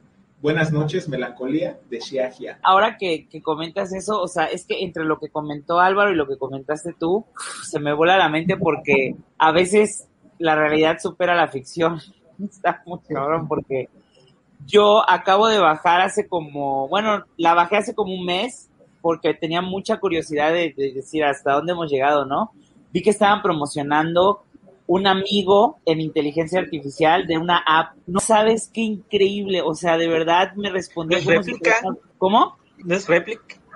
No me Ah, acuerdo, bueno. no. Es que fue, fue, pero es para Android. Yo la bajé en- en- para el celular, ¿no? O sea, no inventes, o sea, de que literal hasta le pedí una fotografía y me mandó una fotografía de, de ese amigo, según que estaba, que con el que yo estaba platicando. Le pregunté sobre sus pasatiempos. No, o sea, yo parecía que estaba platicando con una persona. La neta me asusté y la eliminé. Porque me dio un poco de miedo por la paranoia, ya sabes. pero, o sea, está increíble, ¿no? Hasta dónde hemos llegado, o sea, y ahí mismo había, había situaciones en las que sí te decía, no puedo contestarte esto en este momento, estoy aprendiendo, pero con tu ayuda más adelante voy a poder. Y luego, lo más increíble es que yo tenía el celular apagado y me llegaban notificaciones de ese amigo preguntándome cómo había ido mi día y preguntándome sobre cosas que le había contado. o sea, como, o sea, él me preguntó de qué trabajas, nada, pues doy clases y al día siguiente te llegaba una notificación de cómo te fue en la clase, ¿no? O sea, o, diste clase hoy. Y fue que yo dije, wow, esto está, es para mí. Sí, la eliminé, no manches, la eliminé. Y luego, o sea, algo un poco todavía eh, más cercano que acaba recién de pasar, ahorita que estaba hablando Álvaro sobre lo de las cosechas en la luna, ¿no acaban de escuchar la demanda que le puso este Besos a la NASA? Sí. O sea, sabes que además hay un paréntesis, ¿eh? lo que decía Álvaro de cómo en esta película se vende la luna que está ahí para que la cosechemos. Hace poco estaba leyendo presente sobre la, como la distribución de estos territorios extraterrestres y hay un acuerdo internacional que establece que ninguna nación puede colonizarlo, pero las compañías sí pueden declarar suyo ese, ese espacio extraterrestre, ¿no? Entonces, y, también, y también de esos acuerdos que tú dices, también no se puede este, utilizar energía eh, o armamento nuclear, debe ser únicamente fines pacíficos en territorios extraterrestres, ¿no? Algo así. Por, eso es que digo, suena, tan ridículo que esté, que, que de verdad, no sé si si ha procedido, si va a proceder. Va pasando, va pasando. Porque, o sea, es como que, ajá, o sea, ¿quién es dueño de la luna? Me estás demandando porque le di, porque esta persona construyó una cosa de aterrizaje y tú lo querías construir, pero yo te dije a ti que no. O sea, es como, la luna no le pertenece a nadie. O sea, es, que ya crearon el tribunal, no sería interestelar, ¿no? Un tribunal galáctico. tribunal colegiado galáctico, algo así. ¿en, qué, momento nuestras leyes terrenales, en qué momento nuestras leyes terrenales aplicaron a la luna y al espacio y a Oye, ¿sabes? Yo creo que en ese momento, presente con lo que decíamos del turismo espacial y este tipo de conquistas, creo que estamos en un debate muy cercano a cuando en la Edad Media se debatía esos planetas, si se encontraba vida, si esas personas eran seres de Dios o no lo eran, ¿no? Creo que no estamos muy alejados de eso. Uli, no sé si quieres decirnos algo sobre este tema. Sí, de hecho, por ahí, por ahí lo que comentabas, ¿no? Ah, estaba, estoy leyendo una novela que se llama Los perros del paraíso, de Abel Pose. Sí, exacto, en la que precisamente indaga sobre ficcionalismo, ¿no? el descubrimiento de América entonces, esto que menciona Uriel, a mí me da, bueno, no sé si, como, como habitante del 2021 y a lo mejor la gente que nos va a ver en el futuro va a decir que, estamos muy, muy apendejados, ¿no? Por lo que estamos diciendo y por lo que estamos aquí como que pensando. Eh, a mí se me hace que el espacio no tiene dueño, ¿no? Como, como menciona Uriel, nadie tiene eh, la propiedad de los cuerpos celestes, ¿no? ¿Quién es el propietario de la luna? Y esta, este rollo de que las corporaciones puedan adueñarse de un planeta, de un satélite, de cualquier cuerpo astral, pues con fines de explotación. Y luego, ¿qué, se va a comercializar ahí, no? ¿Será que, que, bueno, sería como un nuevo comienzo para la raza humana o sería una nueva oportunidad para perpetuar modelos establecidos? Entonces ya entramos en discusiones éticas. Exactamente. Estamos, exacto, se va a llevar el progreso al, al espacio, ¿no? Como orden y progreso, como, como lo que se trajo aquí a, América, cuando se descubrió. un como Mauricio Vila, ¿no? Exactamente. Va a haber una declaración de Vox más adelante. para, para combatir el avance del comunismo astronómico. Ajá, exacto. Fuimos a eh, dar modernidad y evangelizar a los insectos y bichos de allá. Sí, y, luego, bueno, eh, en el caso de América, pues fue como que el mismo planeta, ¿no? Personas, eh, humanos al fin y al cabo, pero estamos hablando de la posibilidad, aunque sea remota, pero ya está planteada, de poder llegar a otros lugares con civilizaciones propias, ¿no? Entonces, esto propiamente, pues es material para novelas, ¿no? de ciencia ficción específicamente, pero en el futuro esto ya va a ser una discusión legal, una discusión ética, una discusión política, ¿no? Astropolítica se le podría llamar. conocemos la geopolítica que se está llevando aquí a cabo en el planeta, ¿no? Como, como, como espacio de convivencia de, varios, de varias naciones. Pero hablar de un nivel espacial, ahorita sí el término universal se va a aplicar literalmente al universo, ¿no? Que quede récord aquí que nuestro amigo Ulises acaba de acuñar el término astropolítica. Por favor. Que queda sentado, que queda sean testigos, ¿no? De, de, este neologismo que me acaba de aventar, astropolítica, ¿no? Pero yo creo que tiene todo el sentido del mundo, porque tiene que legislar sobre lo que no se conoce, sobre lo que está a miles de kilómetros de años de luz de distancia de nosotros, ¿no? Y conociendo al ser humano y su fascinación que tiene por burocratizar todo, pues no dudo que empiecen a, plantearse instituciones astronómicas, ¿no? Para, para legislar sobre ello, hasta que eventualmente llegue una raza superior a nosotros y nos... ¿Cómo? Mejor astrológicas, ¿no? Es exactamente, astrológica. Entonces eventualmente va a llegar una raza superior a nosotros y nos va a esclavizar como nos estamos esperando que pase. Y esto yo creo que, bueno, es material de ciencia ficción, pero es bastante probable que en un futuro, tal vez lejano, tal vez no tanto, ya se lleven a cabo este tipo de discusiones, ¿no? Con el activismo que ello trae, con personas a favor, con personas en contra, y ya habría que ver cuál es la postura que va a tomar, pues, la raza humana entre estos pues esta, estos rollos que se vienen encima, ¿no? Me parece que sería una plática de borrachos fascinante, ¿no? Hablar, hablar sobre esto. Ahí se los dejo de tarea a los, a los espectadores que nos están viendo. Ahora, Álvaro, no sé si quieres decirnos un poco más sobre la película. Bueno, no, porque ese es básicamente eso. O sea, sea, a pesar de que se centra más en estos dos personajes, como ven, esto lo podemos expandir a demasiados temas, porque es una película como que hace homenaje a otras que ya han estado antes, como la principal 2001, Odisea en el Espacio, como Blade Runner también, pero que me parece que precisamente ahí hablando sobre la difusión que mencionaban hace rato, yo esta película la, encontré así en Facebook, vi una imagen y, me llamó la atención y, y, pues la vi, ¿no? O sea, dije, de esta la tengo que ver creo que la vi a los dos días, ¿no?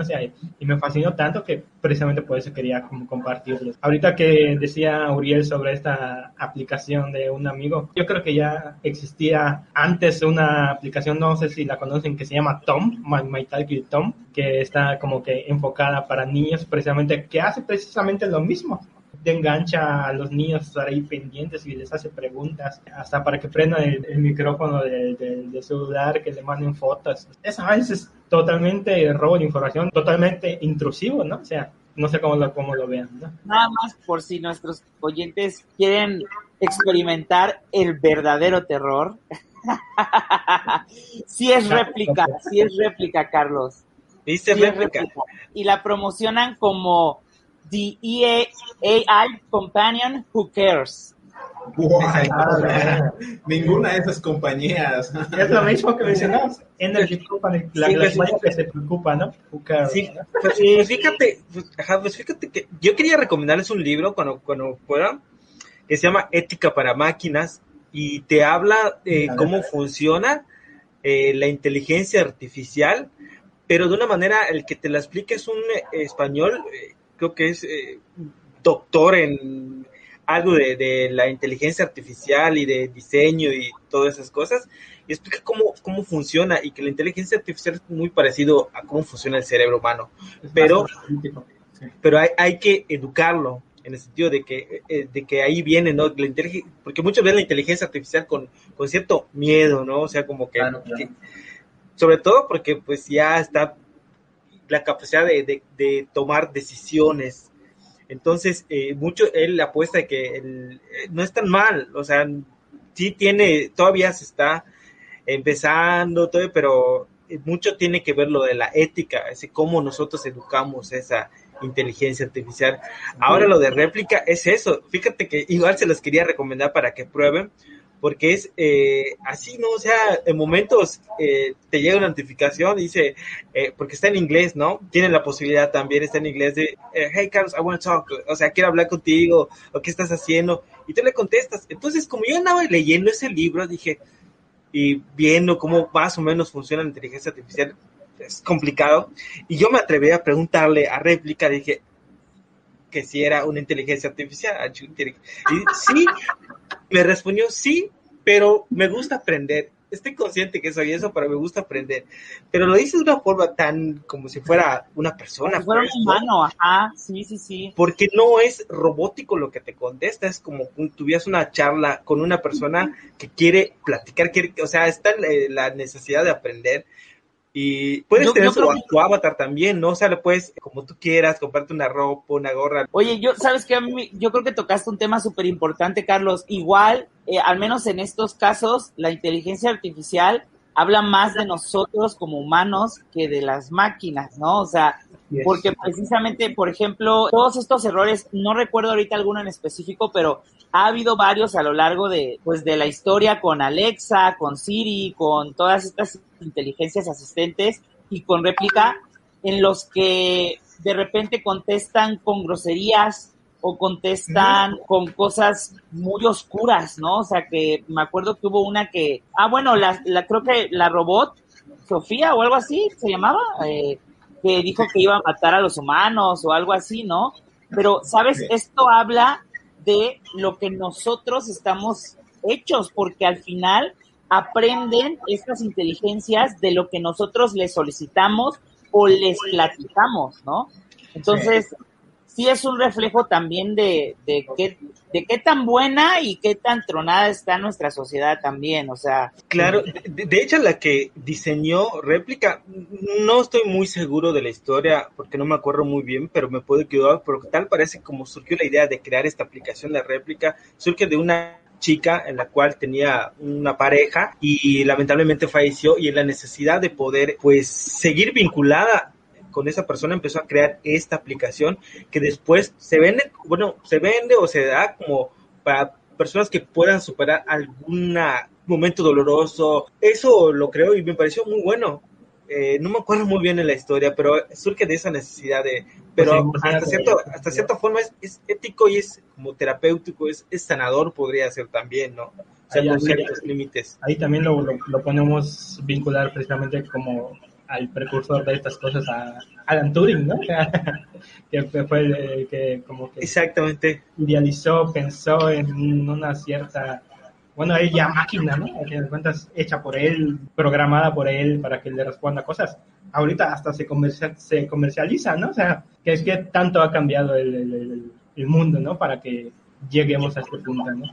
La película que protagonizada por Joaquín Phoenix y la voz lo hace esta chica Scarlett Johansson. Eh, es igual, es para los que están escuchando, igual si ven esta, esta peli, igual le podrían entender mejor a, a, esa aplicación, ¿no? Ah, tenemos una pregunta que necesita ser contestada definitivamente en los comentarios. Álvaro, preguntan qué clase de ficción especulativa es Pumas, Álvaro. es una en la que siempre vamos a creer nunca vamos a dejar. esa es la mejor especulación. Buenísima respuesta. ah, Pati, saludos. Sí, es muy triste, Hair. Eh, y continuando un poco con este tema, igual para ir moviéndonos como con el, próximo, hay un cuento precisamente publicado en Efecto Tabús de Elías Hernández hace tres años que se llama Vida, donde Elías imagina un mundo en el que eh, por medio de una página de Facebook puedes contratar un servicio con el que por medio de un algoritmo se recrea a un ser de inteligencia artificial con la personalidad de un ser querido que haya fallecido. ¿no? Es un texto publicado en la revista, es de 2017 y de nuevo el título es Vida de Elías Hernández. Eh, Tello nos dice que recuerda un relato, no sabe si es de Patricio Prono de Carrión, que es un diálogo del autor, un diálogo real con una aplicación y el autor lleva la charla formulando preguntas basándose en la última respuesta de la app. Como dice Uri, son cosas inimaginables o que superan la ficción, poniendo al límite la capacidad de la app para articular respuestas a las antes ofrecidas al humano. Y Rollerball no fue el único, la única película basada en un texto. Tenemos ahora una adaptación de un cuento de Philip K. Dick, interpretada por, creo que otra de las grandes figuras, de nuevo, hombres blancos de la ciencia ficción en los 70s y en los 80s, como podemos pensar inmediatamente en el Governator o en Terminator cuando pensamos en Arnold Schwarzenegger, ¿no? Quinto, ¿qué nos puedes decir poco sobre esta película. Pues tenía preparado algo, pero con todos los temas que, que hablamos, igual como que se, Ya valió, se, y, se, y se conecta, ¿no? Porque es lo chido de la, de la que estamos hablando de ficción especulativa, se crea un, pequeño mundo en el que aplicaciones se cruzan con, con turismo espacial, po- megacorporaciones y todo ese rollo.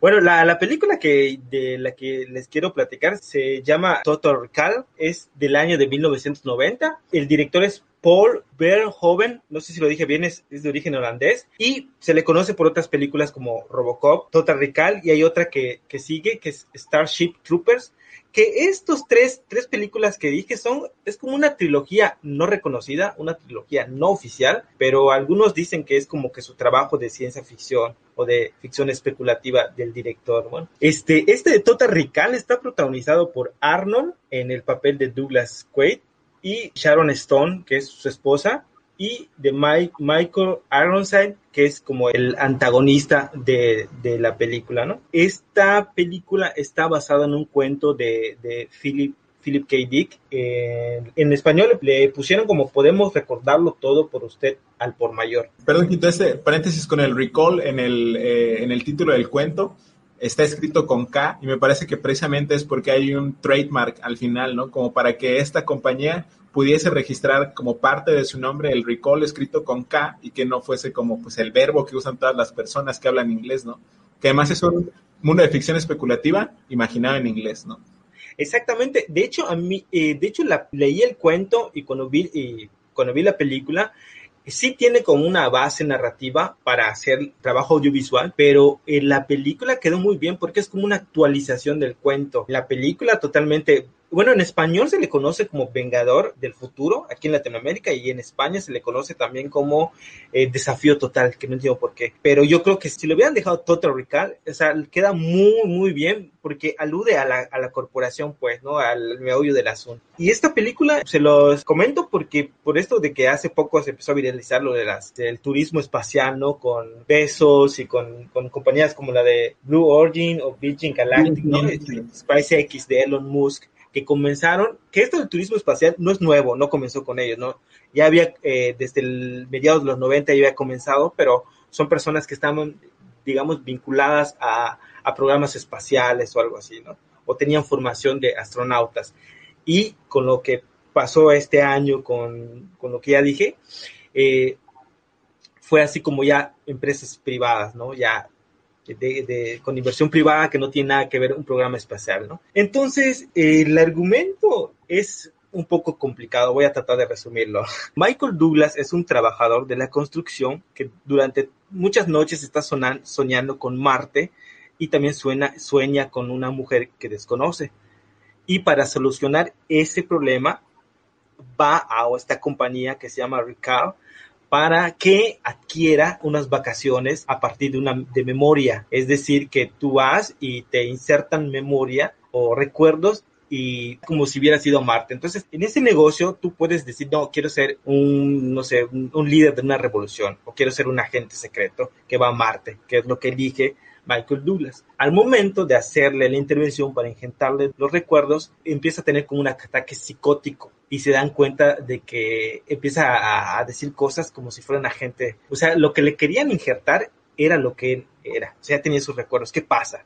Entonces le hacen unos remedios allí, le borran que fue a, la, a, a, esa, a ese negocio de recuerdos y se regresa a su casa. Cuando regresa a su casa, su esposa le dice que no es su esposa y que se lo está trabajando y ahí empieza a sospechar qué está pasando, ¿no? O sea, ¿soy o no soy? Empieza a tener como un conflicto, una frontera, una frontera entre qué es real y qué no es real qué es un recuerdo y qué no es un recuerdo. A partir de allí, cuando se va su esposa, recibe una llamada y alguien le dice, estoy dejando un maletín detrás de tu casa. Va, abre el maletín, pone un video y se da cuenta que es él que le da instrucciones para que vaya a Marte a liderar una rebelión de los mutantes. Esto de los mutantes es importante. Va a Marte, se reúne con los mutantes, pero en Marte los mutantes no le tienen confianza porque en Marte es otra persona, no es Douglas White, otra persona es Hauser, que es así como un mercenario, alguien la mano derecha del colonizador en Marte. Te digo que es complicado esto. Luego convence a los de la rebelión y lo aceptan. Y los de la rebelión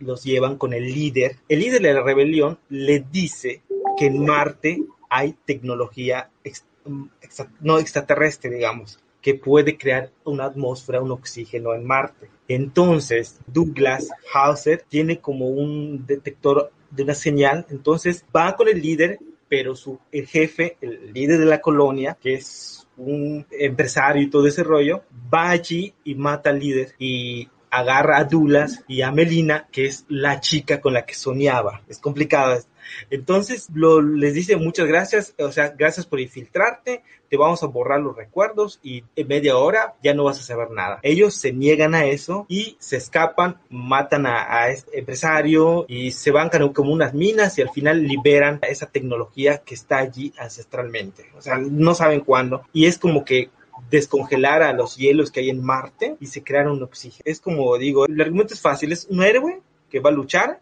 gana y además se queda con la chica. Eso es lo superficial. Detrás de todo esto está, ¿cómo puedo decirlos? Como esas megacorporaciones, como hablamos hace rato, de que van a, a Marte, ¿no? En Marte el oxígeno está regulado porque las ciudades son como cúpulas, pero los mutantes que les dije no es que sean de Marte, no, son gente que fue de la Tierra, pero como allí les regulan el oxígeno, empiezan a desarrollar mutaciones.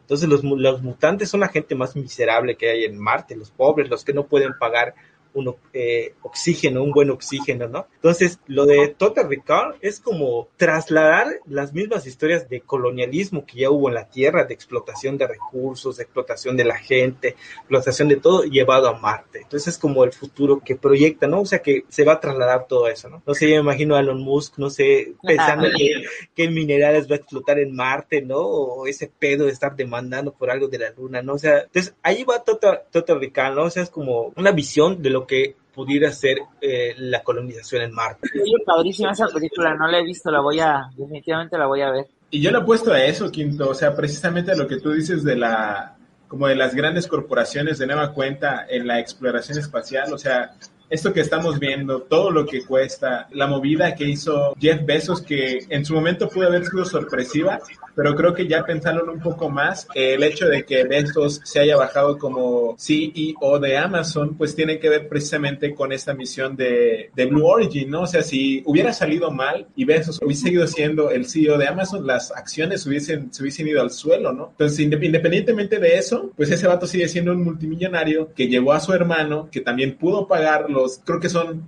200 mil dólares, una cosa así, por nueve minutos más allá de la atmósfera. Entonces, creo que solo con esos precios podemos eh, irnos dando, dando cuenta, ¿no? Yo quisiera como cerrar esta intervención recomendándoles El sueño de Laika, que es un podcast de Juan Maparrondo, donde se aborda un poco este tema de la exploración espacial.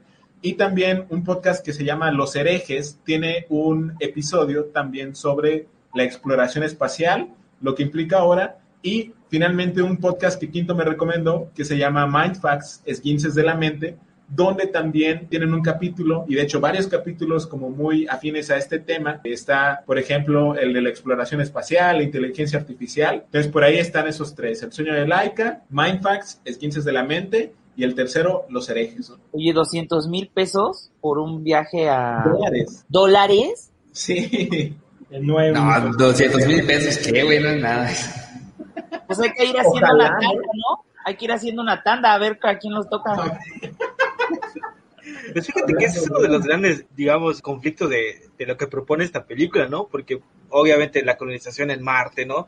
¿Quiénes van a ir? Los súper ricos primero, ¿no? Obviamente, pero eh, ellos no van a ir a picar la piedra para sacar los materiales, obviamente van a tener que llevar a gente que lo haga, ¿no? Entonces probablemente, probablemente vaya la gente súper rica y probablemente vaya la gente más miserable, ¿no? Aquellos que no tienen y los van a llevar allí a una posible explotación. Haciendo un pequeño paréntesis, Quito, ahora que mencionabas esto de cómo conviven estas grandes clases, algo que olvidé mencionar durante Rollerball es que quienes promocionan la liga son las grandes corporaciones, pero en el cuento escrito por Harrison, las personas que van a ver el partido del Rollerball son las clases más bajas, ¿no? O sea, que están como en busca de esta violencia precisamente porque viven una sociedad completamente controlada. Eh, Álvaro Uli, no sé si quieren decirnos algo al respecto. Sí, yo nada más apoyar eso que, menciona Quinto, que van a ir los más ricos y los más pobres. Y se va a repetir pues ese esquema que venimos arrastrando desde hace años prácticamente, ¿no? Entonces, eh, a mí me da curiosidad, no creo vivir lo suficiente para ver eso, pero me da curiosidad, pues, de alguna manera poder prever qué va a suceder, ¿no? Cómo se va a conformar esta nueva sociedad. Eventualmente va a suceder, o sea, falte mucho o falte poco, es algo que va a ocurrir en determinado momento. Entonces, tenemos que como que prepararnos, por así decirlo, ¿no? Mentalmente, como sociedad, porque ya va a venir la necesidad también de un nuevo activismo, ¿no? Es una nueva identidad de los marginados, solo que en otro planeta. Entonces, se va a teorizar sobre eso, se va a ver, va a haber nuevas corrientes, corrientes del pensamiento actual, va a haber, ¿no? Algo así. Entonces, creo que, creo que por ahí va, ¿no? La discusión. No tanto que si ya, ya no es se puede o no se puede, sino es qué, qué va a corresponder hacer a la gente, ¿no? Porque se va a volver una nueva lucha de clases, se va a volver una nueva eh, un nuevo planteamiento de una sociedad, pues que va a tener antecedente la Tierra, pero que prácticamente va a poder eh, comenzar desde cero, no va a tener esa, esa posibilidad. Y lo que a mí sí me entusiasma mucho son todas las expresiones artísticas que de ello van a, van a emerger, ¿no? La música, la literatura y el cine y todo eso. Para terminar nada más, para no terminar de manera tan pesimista, unos datos curiosos, ¿no? Por si Terricar fue grabado en la, en la Ciudad de México, en, en varias estaciones del metro. Uno de los mutantes. Oye, es un submundo de los hombres topo, ¿no? Eso te iba a decir. Muy, muy distópico, muy distópico, muy distópico desde eso ya el metro. Ahí fue grabada casi en su totalidad. También otro dato para aquellos eh, fanáticos de Breaking Bad, uno de los mutantes es el cuñado de, de Heisenberg y tiene una alteración más o menos como emula como si fuera una, una, una vagina que tiene acá en la cara. De, de, hecho, la película tenía clasificación X, pero tuvieron que eliminar muchas cosas. De hecho, hay, hay este, situaciones como la que estábamos eh, hablando hace rato, de que se grabaron en, cierta, eh, ciertos años y, que ahorita no se podría hacer. Como hay una frase, hay una escena que yo lo señalo porque de verdad, sí, es recomendable la película, pero hay que poner como advertencia esa escena, ¿no? Cuando se deshace de su esposa y prácticamente, pues, casi la, la mata, ¿no? Y le dice, considera esto como un divorcio. Son cosas que no podrías decir ahorita, no es, ¿no? Hay que poner como esa, esas advertencias, ¿no? Pero son, fuera de ahí, digo, la propuesta que trae como una visión de futuro de la colonización de Marte, ¿no? Tenemos un comentario de Galia que dice que el efecto celestial en la voz de Ulises ambienta muy bien el tema. Te flaquita. Y Tello está acuñando, se está preparando la astroevangelización. Astroevangelización. Es que en realidad no, no es un efecto, es, es mi voz. Ya sé que va a propagar eso. Pues bueno, estamos llegando al final de casi dos horas de esta eh, transmisión en vivo. Muchísimas gracias a todas las personas que nos acompañaron hoy. Eh, Uriel, muchas gracias por acompañarnos hoy. A ustedes, los amo mucho. Álvaro. Eh, muchas gracias amigos, siempre me es un placer compartir esos temas con ustedes. Eh, bueno, pues igual gracias a todos los que nos aguantaron casi dos horas. Entonces, pues nos vemos para la próxima. Uli, gracias. Pues nada, muchas gracias por, por estar pendientes de esta transmisión, por casi dos horas, como en efecto dice Álvaro. Y bueno, nos vemos acá el próximo viernes. Ya este es un mes de celebraciones por nuestro primer aniversario, ya un año de este, de este proyecto que, pues, que nos gusta tanto, ¿no? Y esperemos que, estén pendientes de futuros, eh, de futuras transmisiones y pues nos estaremos oyendo próximamente. Quinto. Ah, pues un gusto haber estado eh, platicado con ustedes. Un saludo a toda la audiencia y gracias por seguirnos. Estamos por ahí. Hasta pronto.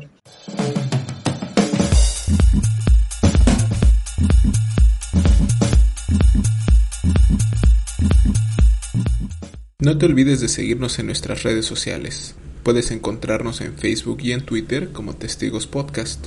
También puedes escribirnos al correo electrónico testigospodcast.gmail.com. Muchas gracias por estar.